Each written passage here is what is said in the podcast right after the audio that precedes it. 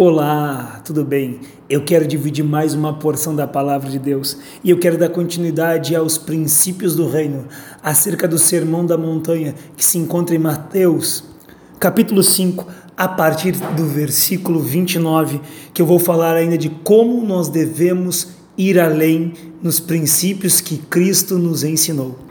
Cristo vai nos falar ainda sobre a importância da vigilância, ou seja, dos cuidados que nós devemos ter com as nossas próprias vontades. E ele vai usar uma figura muito interessante falando assim: "Portanto, se o teu olho direito te escandalizar, arranca-o e atira para longe de ti. É melhor que se perca um dos teus membros do que seja todo o teu corpo lançado no inferno. E se a tua mão direita te escandalizar, corta e a atira para longe de ti." Melhor é que um dos teus membros se percam do que seja todo o teu corpo lançado no inferno. Jesus faz uma figura muito interessante aqui, onde ele diz para nós tirarmos o que é ruim, e nós sabemos que o que controla as nossas mãos, o que controla os nossos pés, o que controla os nossos olhos, na verdade é a nossa mente, é o nosso cérebro. Então ele está dizendo para nós: olha, controla a sede das tuas emoções. E como eu, como tu vamos controlar a sede das nossas emoções?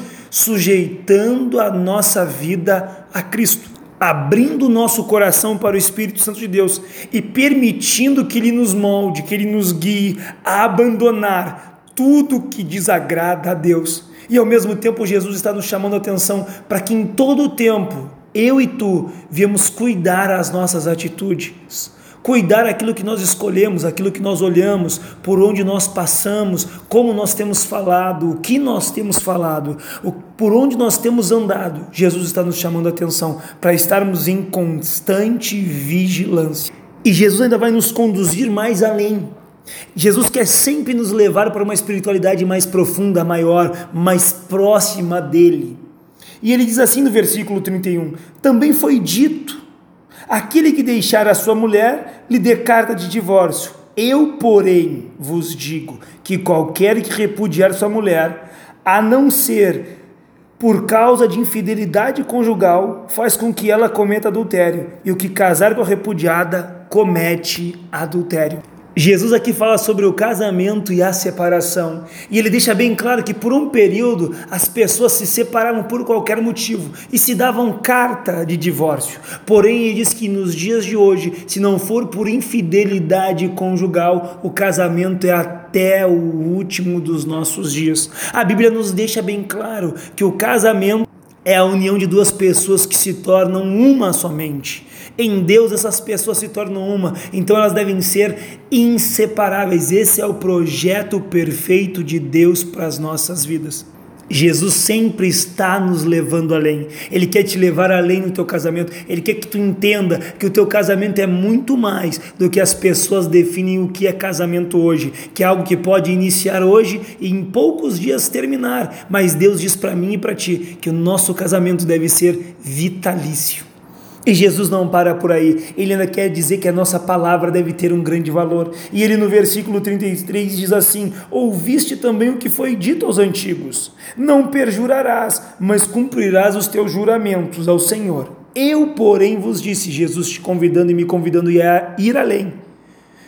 De maneira nenhuma jurareis, nem pelo céu, por ser o trono de Deus nem pela terra, por ser o estrado dos seus pés, nem por Jerusalém, por ser a cidade do grande rei. Não jurareis pela tua cabeça, pois não podes tornar um cabelo branco em preto. Seja, porém, o vosso dizer sim, sim, e o vosso dizer não, não. O que passar disso é procedência maligna. Ou seja, ele está dizendo para mim e para ti que a nossa palavra precisa ser sincera, que a nossa palavra precisa ser verdadeira e que nós não devemos nos fundamentar em juramentos, mas sim em cumprir aquilo que nós temos falado. Jesus me convida e te convida a ir além. A ir além é o que? Ir além das, do que é normal hoje, que as pessoas dão a sua palavra e não cumprem, falam uma coisa e estão mentindo, mas Jesus quer que nós viemos falar a verdade, que nós viemos afirmar o que nós vamos fazer e dizer aquilo que nós não podemos fazer. Ele quer que a nossa palavra seja sim ou não.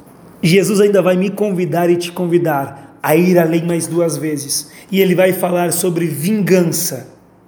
E ele vai dizer: Ouviste o que foi dito? olho por olho, dente por dente.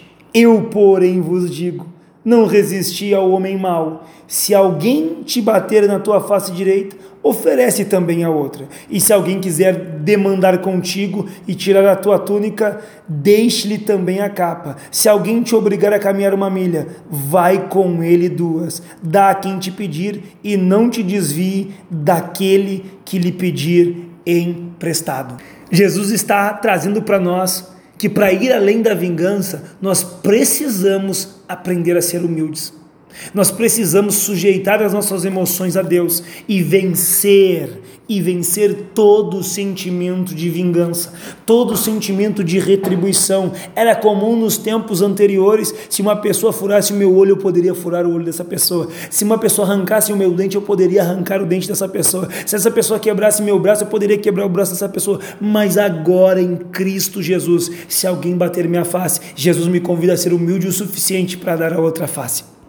Se alguém me convida a andar uma milha, Jesus disse então ande com ele duas. Por que, que Jesus afirma, faz essa afirmação? Porque isso era uma lei naquele período. Quando um soldado romano se apresentava a uma pessoa que não tinha cidadania romana, ele dizia: carrega minha bagagem para uma milha. Isso era uma obrigação daqueles dias.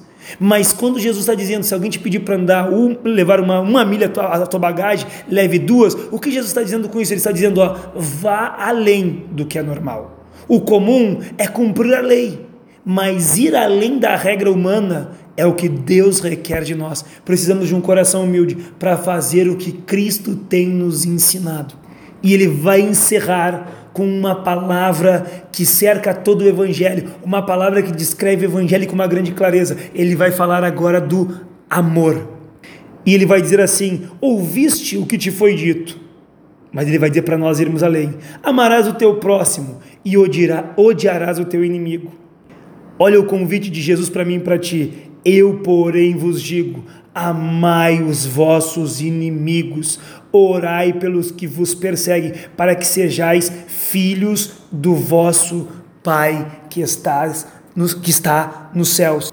O comum da vida de uma pessoa é amar quem ama ele, e aquela pessoa que lhe faz mal, aquela pessoa que odeia, ele também retribui com ódio. Mas ele diz: um cristão, uma pessoa que nasceu de novo, que conhece o Espírito Santo de Deus, quando ele é odiado, quando ele é maltratado, ele ora por essas pessoas. Quando ele é perseguido, ele vai querer o bem dessa pessoa.